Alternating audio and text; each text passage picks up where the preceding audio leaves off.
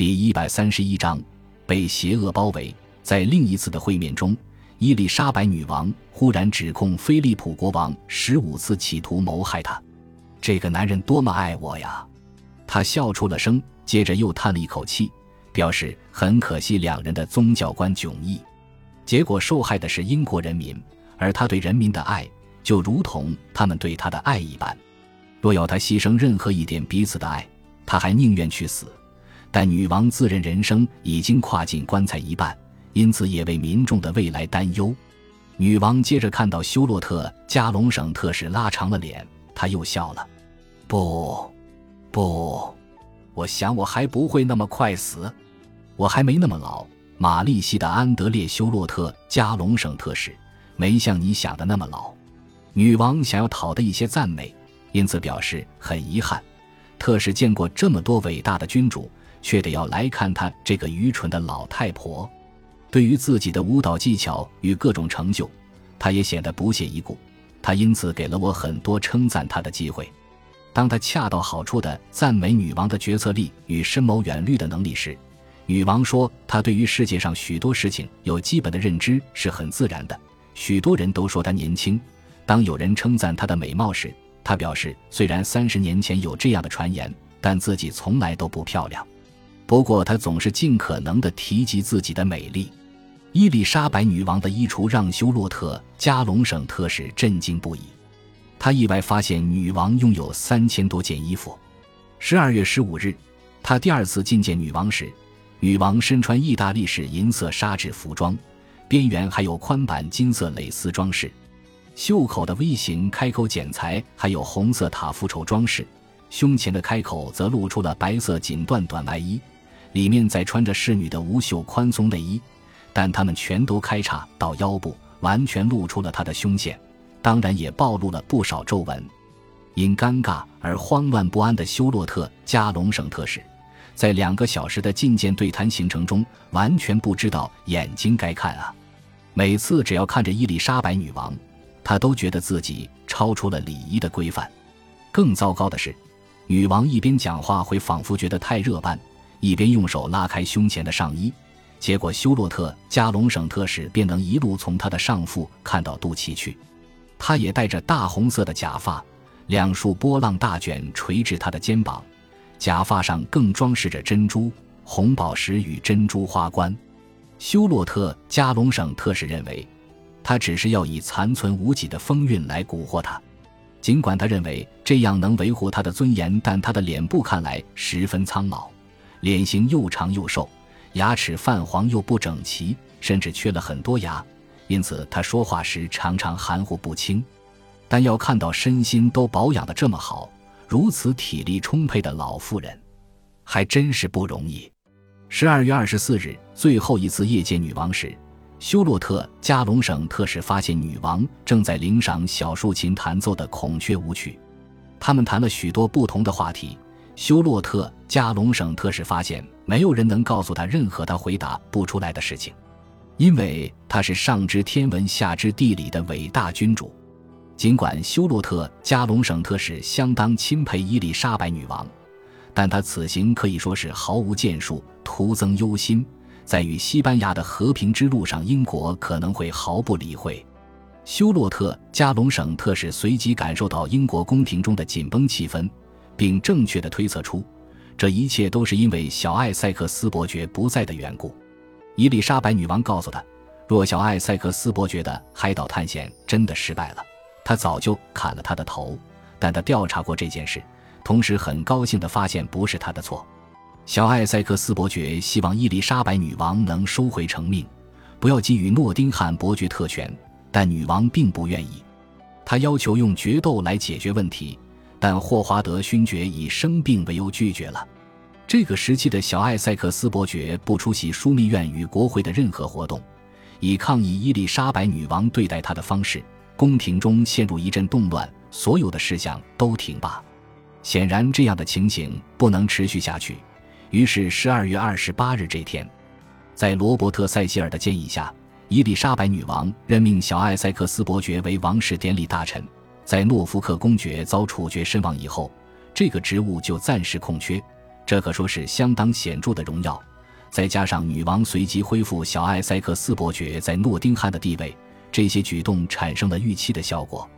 宫廷终于恢复平静，风度翩翩的小艾塞克斯伯爵终于再度露面。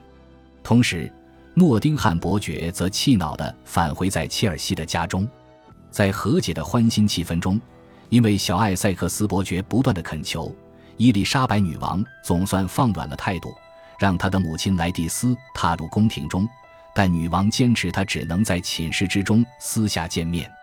过去。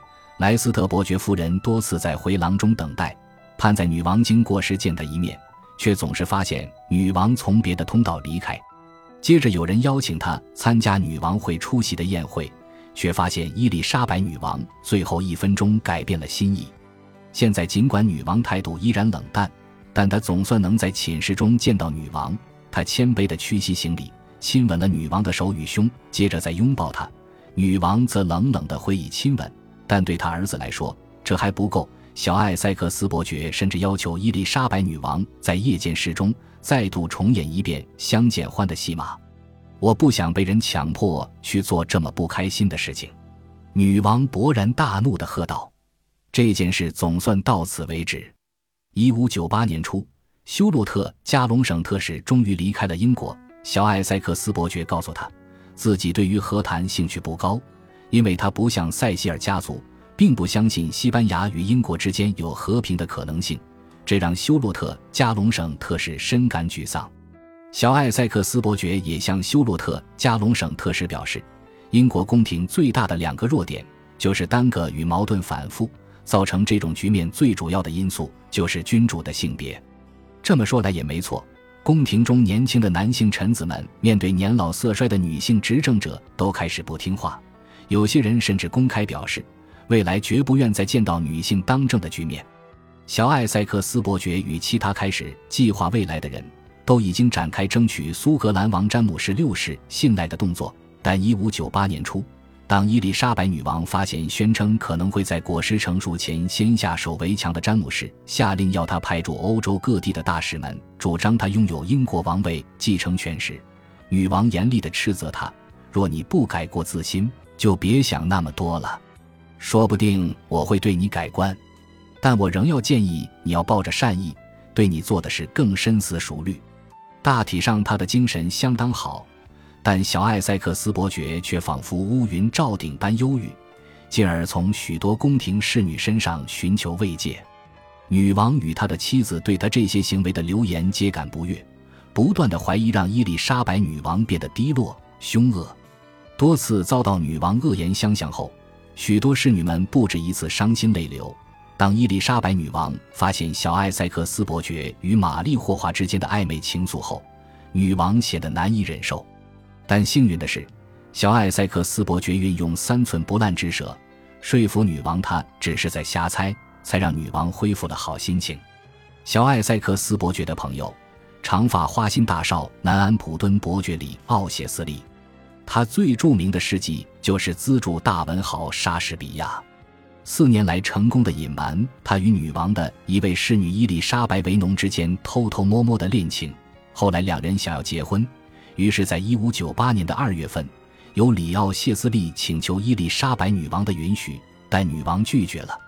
但当他要求离宫两年出国旅游时，女王同意了。二月十日，他便前往法国，留下一个孤寂的女子。伊丽莎白·维农差点哭瞎了美丽的双眼。伊丽莎白·维农的哭泣事出有因，她有了身孕，担心自己的名声毁于一旦，她拜托小艾塞克斯伯爵将南安普敦伯爵召回。小艾塞克斯伯爵从善如流且严守秘密，甚至安排这对恋人在艾塞克斯宅邸秘密成婚。当南安普敦伯爵返回巴黎后，伊丽莎白·维农便待在艾塞克斯宅邸中。四月份。